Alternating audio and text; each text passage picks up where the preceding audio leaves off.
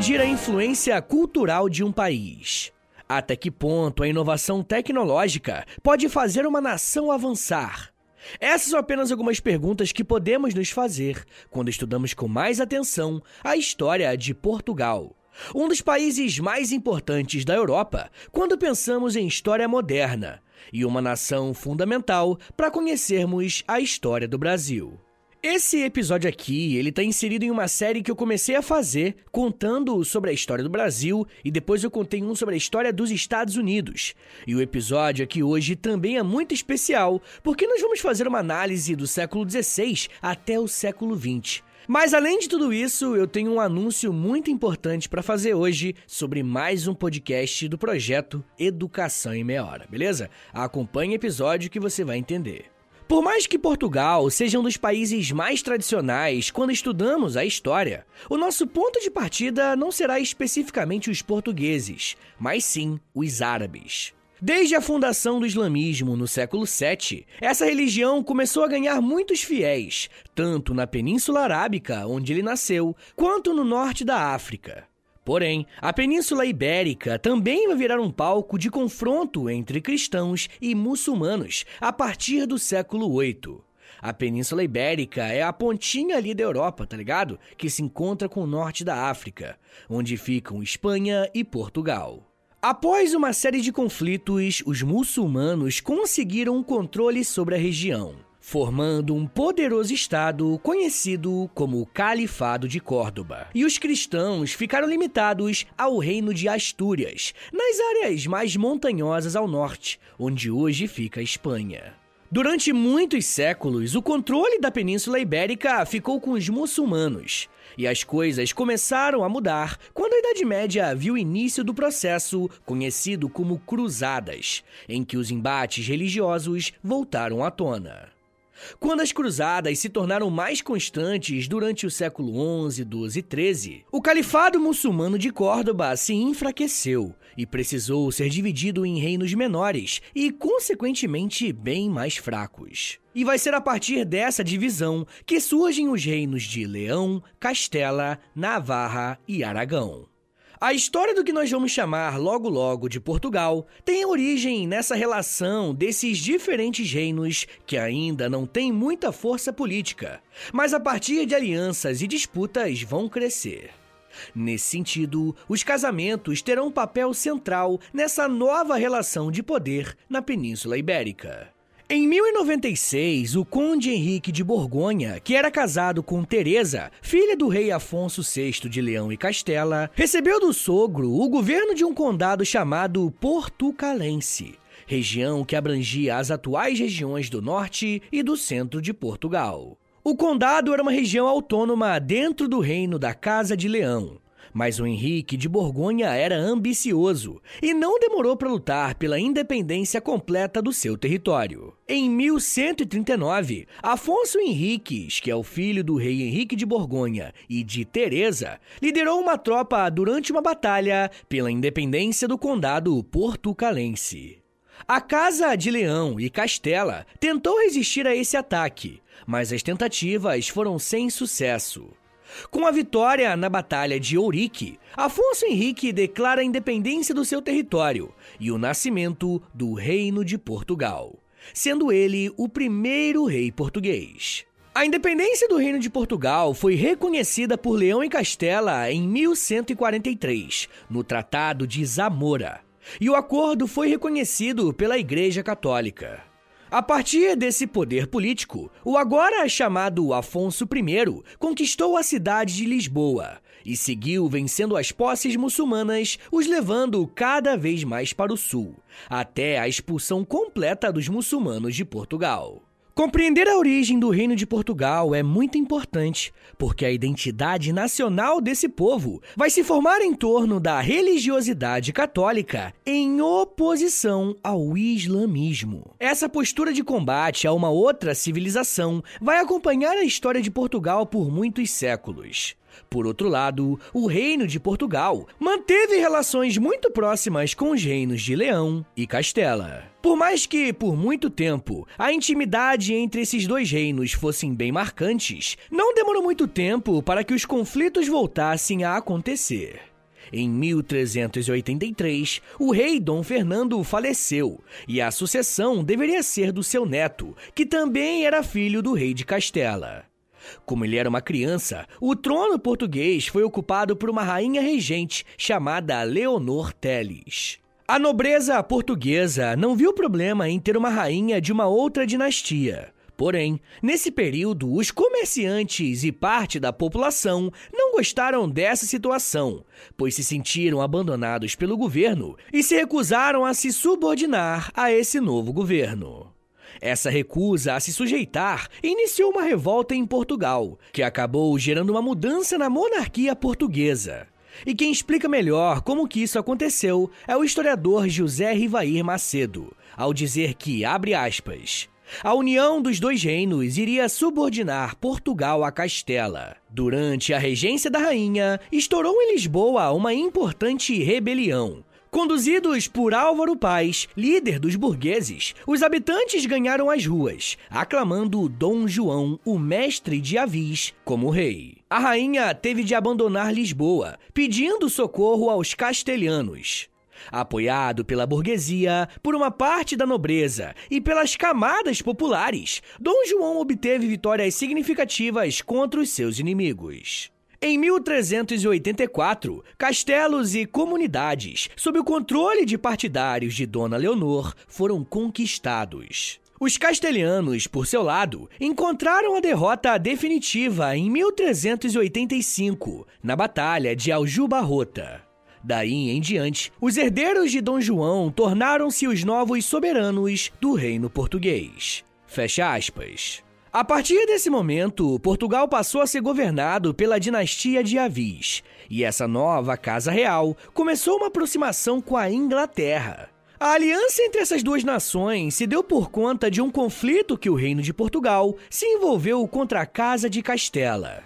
Como era um hábito da época, essas lideranças eram firmadas por casamentos, e o rei Dom João I se casou com Filipa de Lancaster, uma princesa inglesa. Politicamente, o Tratado de Windsor, assinado em 1386, sacramentou essa parceria. Para Portugal, a principal vantagem foi o início do incentivo ao desenvolvimento marítimo, que acabou mudando completamente a história do país. Dom Henrique, filho do rei Dom João I, organizou com o apoio da coroa portuguesa o financiamento para essas novas expedições marítimas. E para cumprir essa tarefa, ele atraiu para a região de Sagres especialistas em diversas áreas, como cartógrafos, astrônomos e matemáticos, para desenvolverem a navegação portuguesa no movimento que ficou conhecido como Escola de Sagres. A outra parte das despesas era financiada pela burguesia marítima, composta por banqueiros, mercadores e a alta burguesia que praticava negócios com o Oriente.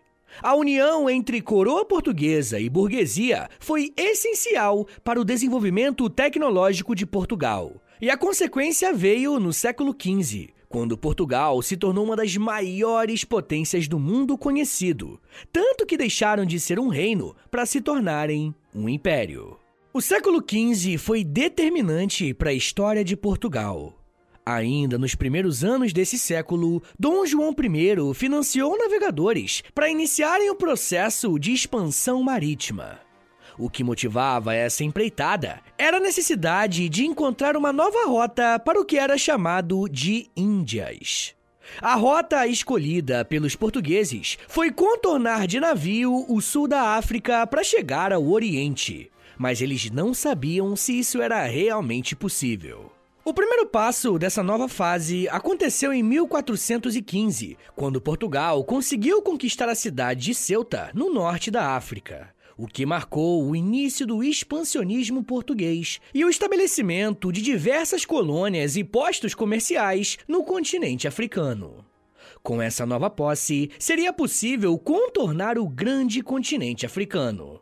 Para isso, os navegadores que desejavam explorar a parte sul da África tinham que passar primeiro pelo Cabo das Tormentas, considerado por muito tempo impossível de ser atravessado. Foi o navegador Bartolomeu Dias quem conseguiu vencer esse desafio geográfico e batizou a região de Cabo da Boa Esperança, pois era exatamente isso que nascia. A esperança de uma nova rota às Índias. Mas o custo desse processo foi bastante alto. E eu não estou me referindo aos portugueses, não, e sim aos africanos. A coroa portuguesa começou a conquistar pequenas partes da costa africana para fazer desses lugares portos para que os seus navios pudessem repousar e se estabelecerem para a viagem em direção às Índias. Quando Portugal teve sucesso em encontrar uma nova rota para as Índias, a Espanha decidiu fazer o mesmo.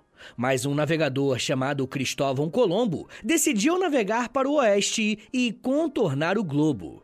O que ele não esperava é que, no meio do caminho, existisse um continente que não era de conhecimento dos europeus. E sim, eu tô falando do nosso continente, a América.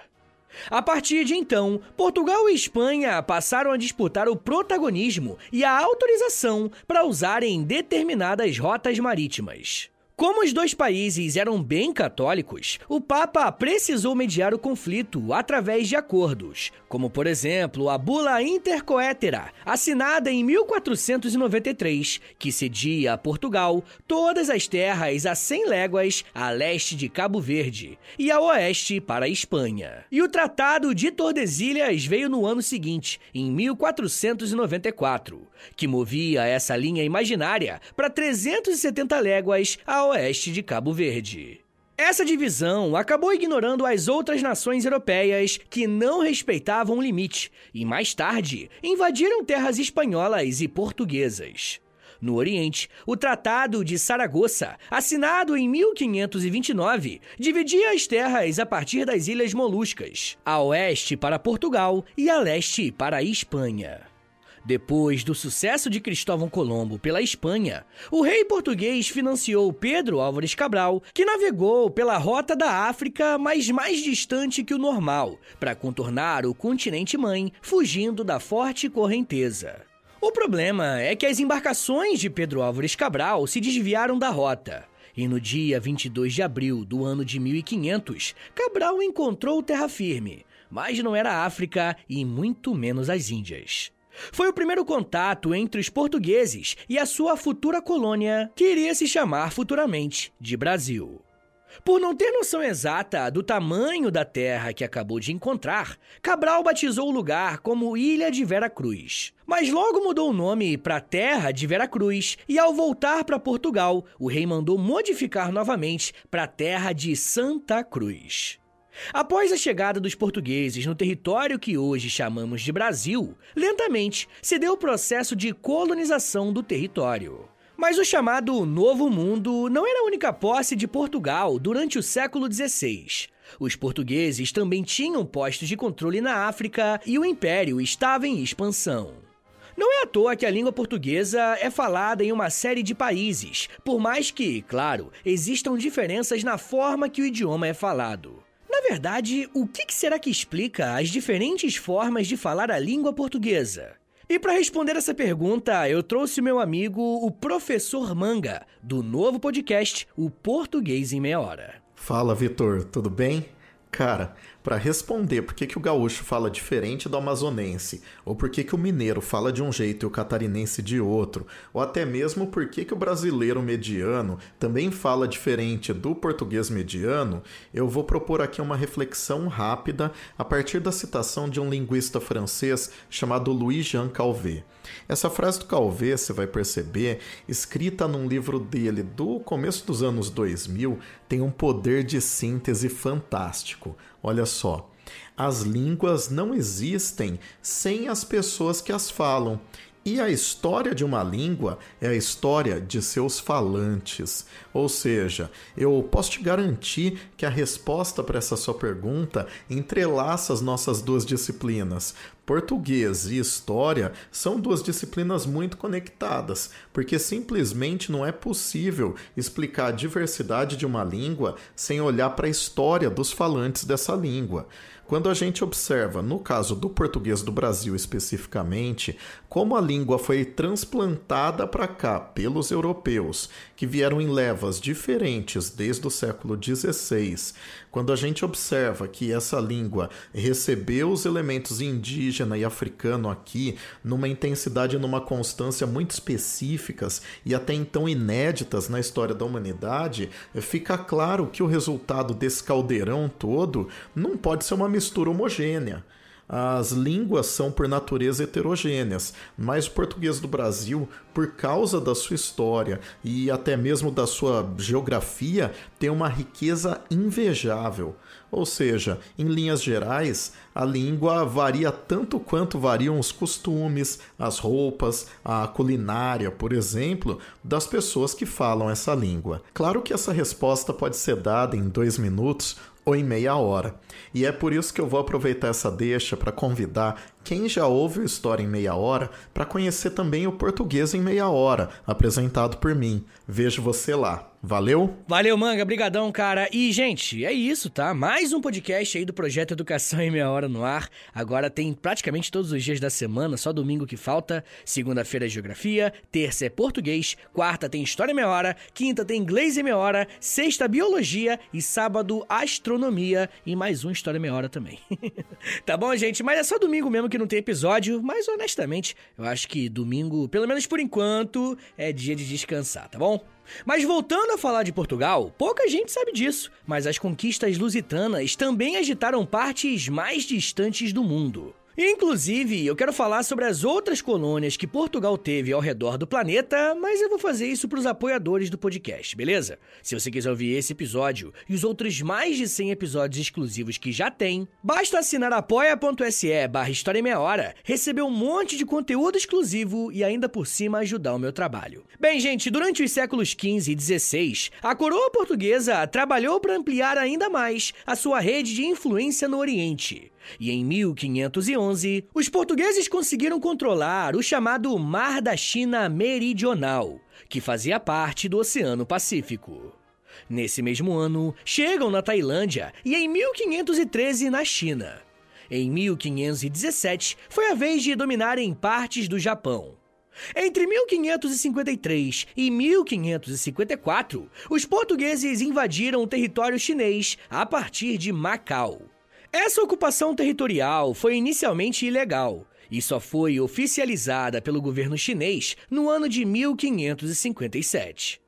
Aparentemente, tudo estava correndo bem para o Império Português, mas isso mudou quando o rei resolveu lutar contra os muçulmanos e simplesmente desapareceu. Eu já quero falar mais sobre isso e como que Portugal continuou crescendo até um certo ponto, tá? Mas me dá um minutinho aí, tá, gente, que daqui a pouco a gente volta e eu falo um pouco mais sobre reis, separação, colônias, ditadura e democracia. Segura aí, que é um minutinho só.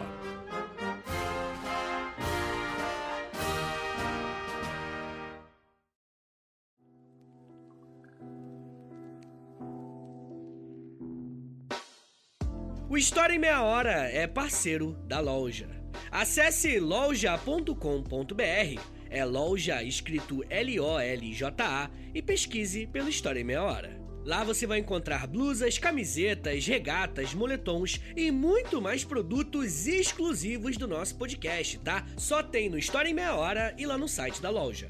Tem uma blusa que é uma mistura do Lampião com a Kira, tem uma que é da cadela laica, tem uma que é o Street Fighter, só que com figuras históricas do Brasil. Gente, tem muita coisa irada por lá.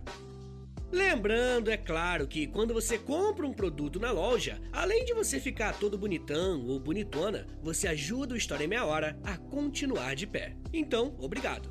Acesse agora loja.com.br e pesquise por História em Meia Hora. loja.com.br e digita na busca História em Meia Hora. Valeu, gente!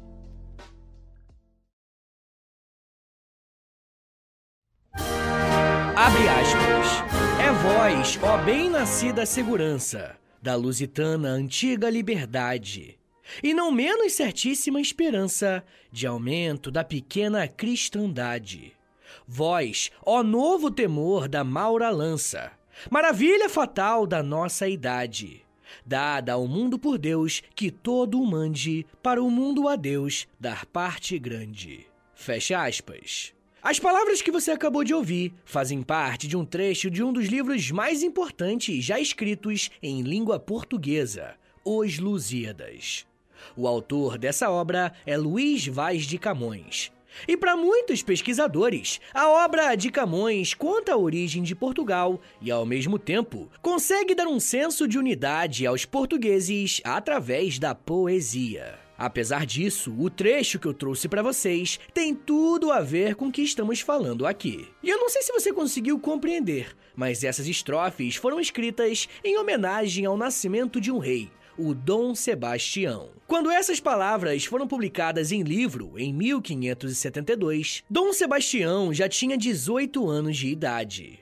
Mas as expectativas pelo seu governo eram bem grandes. Em 1578, Dom Sebastião decidiu liderar algumas tropas em combate na Batalha de Alcácer Quibir, que foi travada contra os muçulmanos em uma região onde hoje fica o Marrocos. O problema é que, durante o confronto, Dom Sebastião simplesmente desapareceu. Não se sabe o que aconteceu com Dom Sebastião, mas provavelmente ele faleceu em batalha mas mesmo assim, até hoje nunca encontraram seu corpo. Por conta dessa falta de conclusão, passou a existir toda uma mística envolvendo uma possível volta de Dom Sebastião. Mais tarde, esse misticismo ficou conhecido como sebastianismo. Mas o que nos interessa aqui hoje é que, politicamente, esse desaparecimento significou um dilema na sucessão do trono. E quem resumiu muito bem o que aconteceu a partir do desaparecimento de Dom Sebastião foi o professor Severino Vicente da Silva, ao dizer que, abre aspas, Portugal ficou sem rei, o que permitiu que o rei da Espanha, Felipe II, reivindicasse o trono para si. O que conseguiu pela força das tropas do Duque de Alba e pelo Tratado de Tomar em 1580. Portugal passava a ser um Reino Unido com a Espanha. Fecha aspas. Um outro nome que nós costumamos dar a esse processo é de União Ibérica, que foi um processo em que o rei espanhol também se tornou o rei de Portugal. Aqui no feed do História Meia Hora tem um episódio com esse título, União Ibérica. E ele tá bem completinho e eu recomendo bastante que você ouça assim que se acabar esse aqui, beleza? Mas enfim, gente, uma das principais consequências desse processo é que durante essa união, as colônias que antes eram de Portugal agora eram também da Espanha. E o Brasil, por exemplo, foi alvo de muitos ataques europeus durante esse período. A União Ibérica ocorreu de 1580 a 1640 e para os espanhóis, a situação estava muito confortável. Mas para a nobreza portuguesa, não, né? Eles estavam tentando se organizar para voltarem ao poder.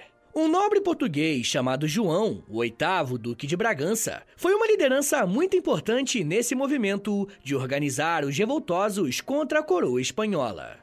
Uma guerra se iniciou contra a Espanha e as tropas de João saíram vencedoras. E no dia 1 de dezembro de 1640, Portugal celebrou a sua independência da Espanha. Como João foi a principal liderança nesse processo, ele foi aclamado rei de Portugal com uma grande popularidade. E a partir de então, se deu início à dinastia de Bragança, governando todo o Império Português. Os anos seguintes foram marcados por uma série de acordos de paz com a Espanha, em que as colônias e as posses ao redor do mundo foram sendo repassadas de volta para Portugal. E nesse período, ter o Brasil como uma colônia ajudou bastante, uma vez que na província de Minas Gerais encontraram ouro, podendo elevar o nível do caixa da coroa portuguesa. Com a descoberta do ouro, Portugal se tornou uma das nações mais ricas do mundo, e o rei Dom João V foi um dos reis que mais pôde desfrutar dessa riqueza. Em 1755, Portugal se viu em um dos momentos mais complicados de sua história. Um grande terremoto atingiu Lisboa e destruiu completamente a cidade, uma das mais importantes do império. O primeiro-ministro do reino era o Marquês de Pombal, que ficou designado a reconstruir a cidade e a realizar reformas políticas que foram muito boas para Portugal. Mas as colônias sentiram na pele a repressão da metrópole aumentando. Isso fez com que movimentos de contestação à autoridade de Portugal começassem a surgir no Brasil.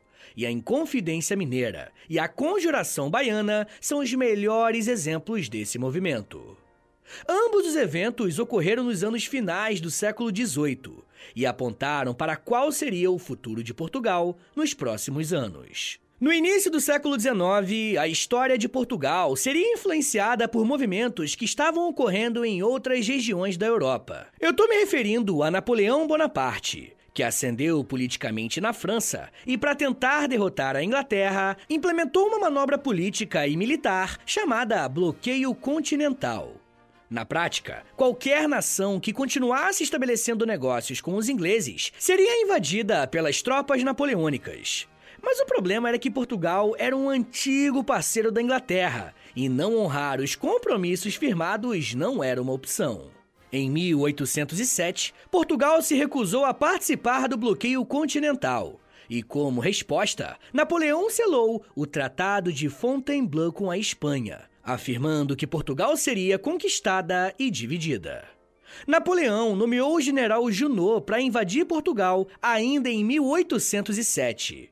Mas os planos franceses foram frustrados, porque toda a família real e toda a sua corte, o que contabilizava milhares de pessoas, fugiram para o Brasil, chegando nas nossas terras em 1808. Quando estudamos esse evento pelo lado do Brasil, vemos que a chegada da família real representou um momento muito importante para o processo de independência da colônia. Porém, no lado português, as coisas não foram positivas. O território português ficou desprotegido e quem precisou garantir a segurança da região foi uma resistência popular, que recebeu o apoio de tropas britânicas para impedir que os franceses e os espanhóis dominassem o território português.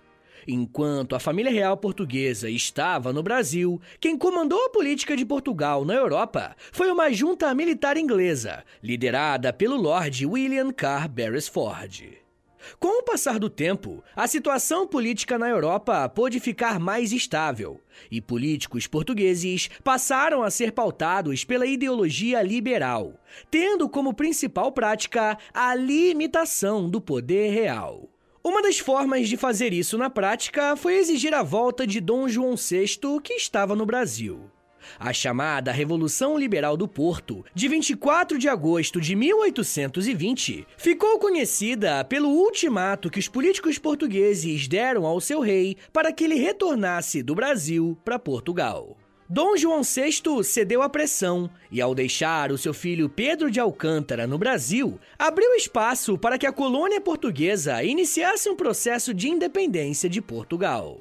Em 1822, Portugal perdeu a sua colônia mais valiosa. Muitos acham que a independência ocorreu no dia 7 de setembro de 1822. Mas as cortes portuguesas não aceitavam a separação e por isso foram à guerra contra o Brasil. As guerras de independência aconteceram até 1824, e com a derrota de Portugal, o Brasil pôde se ver livre da sua ex-metrópole. Se perder o Brasil não fosse o bastante, na década de 1830, Portugal se viu em mais uma guerra civil pela sucessão ao trono. Quando Dom João VI morreu, Dona Maria II, filha de Pedro I, e Dom Miguel, filho do rei Dom João VI, iniciaram uma intensa disputa pelo trono português. E após dois anos de conflito, Dona Maria II saiu vencedora e Miguel é exilado, sendo obrigado a renunciar qualquer pretensão de suceder o trono do seu país. A partir de 1834, Portugal é governado por uma monarquia constitucional com características liberais. Durante muito tempo, a monarquia portuguesa da segunda metade do século XIX foi encarada como um exemplo de monarquia constitucional, onde as liberdades civis eram respeitadas e o governo mantinha uma estabilidade no país. Essa estabilidade permitiu que no final do século XIX, Portugal também se colocasse como uma das nações que estiveram no continente africano no processo conhecido como neocolonialismo, também chamado de imperialismo europeu. O diferencial de Portugal é que eles já estavam na África, fazendo com que as suas posses fossem bem mais efetivas. No início do século XX, as ideias republicanas estavam crescendo na Europa, principalmente em países monarquistas. Só que em Portugal, o movimento republicano tinha uma ala muito radical, ao ponto de arquitetar um atentado contra o rei Dom Carlos I e o seu herdeiro, o príncipe Dom Luís Felipe de Bragança. Com a morte do rei e o seu filho, o trono ficou mais uma vez vago. Mas dessa vez, a Casa de Bragança não conseguiu se manter no poder.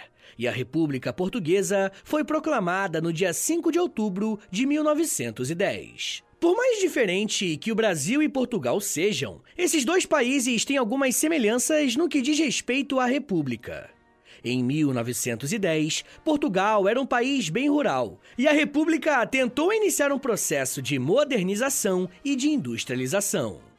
Portugal enfrentou uma forte dificuldade durante a Primeira Guerra Mundial. E o seu comércio foi fortemente impactado, e o pós-guerra foi um período de muitas dificuldades por conta de uma enorme insatisfação social que gerava greves constantes e muitos conflitos. Esse foi o cenário perfeito para que o país passasse por uma ditadura militar a partir de 1926. Um nome importante desse período vai ser o de Antônio de Oliveira Salazar, um político e economista que vai ganhar um papel de destaque muito grande no governo, ao ponto dele próprio se tornar o ditador de Portugal. E para vocês terem uma ideia, Portugal ficou de 1926 até 1974 sob um regime ditatorial. Na verdade, Portugal teve muito a ensinar ao Brasil no que diz respeito às ditaduras que vivemos. Bom, depois de tantos anos vivendo sob uma ditadura, o povo português começou a se organizar e a se revoltar na década de 70. Motivados por uma crise econômica severa, parte das Forças Armadas se revoltaram contra o próprio governo militar, e esse levante tomou conta das ruas. A chamada Revolução dos Cravos, que aconteceu a partir de 24 de abril de 1974, marcou a retomada da democracia portuguesa de forma lenta e gradual. Os primeiros anos pós-revolução foram marcados por mais instabilidade e crises econômicas. Mas muitos especialistas apontam que, pelo menos, Portugal estava caminhando em direção a um regime democrático. Enquanto a nova República Portuguesa tenta se encontrar, o país precisa lidar com um grande processo de migração de várias pessoas querendo morar em Portugal gerando mais uma onda de crises sociais e até o surgimento de partidos autoritários que usam da xenofobia a sua bandeira política. E assim como vem acontecendo desde o século XII, Portugal vai precisar se ajustar aos novos tempos se quiser se manter relevante no cenário internacional. Mas precisa tomar cuidado para que nesse processo não acabe como seu vizinho Espanha, que teve o número de desempregados no seu país chegando às alturas nos últimos anos. Mas isso já é um papo para uma outra meia hora.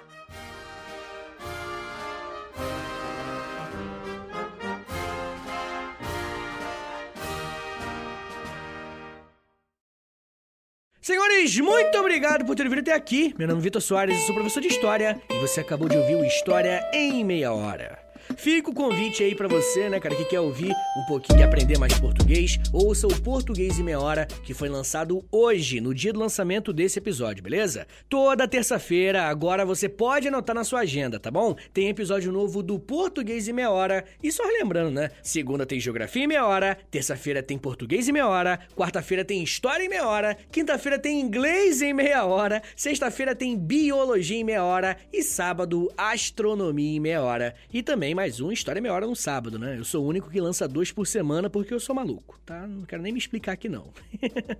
Beleza, gente? Mas ó, não se esqueça de compartilhar esse episódio com a rapaziada. Eu tenho muitos ouvintes de Portugal, de longe é o país, tirando o Brasil, né? Que é bem mais. É o país que mais me ouve, país estrangeiro que não seja o Brasil mesmo. Se eu não me engano, é tipo 5% da minha audiência. Isso é muita gente, porque o História Meia Hora é um podcast bem grande, felizmente. Então compartilha aí, rapaziada. Nossos irmãos Tugas, compartilha esse episódio com o pessoal para mais pessoas conhecerem o meu trabalho. Mas a melhor forma de você ajudar o História Meia Hora é assinando o Apoia-se. No apoia.se barra História Meia Hora, onde você vai ter um monte de episódio exclusivo, tem mais de 100 episódios exclusivos já. Você tem, pô, Clube do Livro, você tem conteúdo diário no Instagram, tem muita coisa maneira. E além de você receber tudo isso, você também ajuda diretamente o meu trabalho a continuar de pé. Também quero lembrá-los que História Meia Hora tem a parceria com a Loja, L-O-L-J-A, loja.com.br. Entra no site deles, digita História Meia Hora, que você vai ser transportado para nossa lojinha. Tem um monte de estampa iradíssima em, em blusão, em camiseta, tem, tem é, moletom também. Tem vários produtos iradíssimos na loja.com.br. E claro, né, além de ficar gatão e gatona usando um produto nosso, você também ajuda o meu trabalho.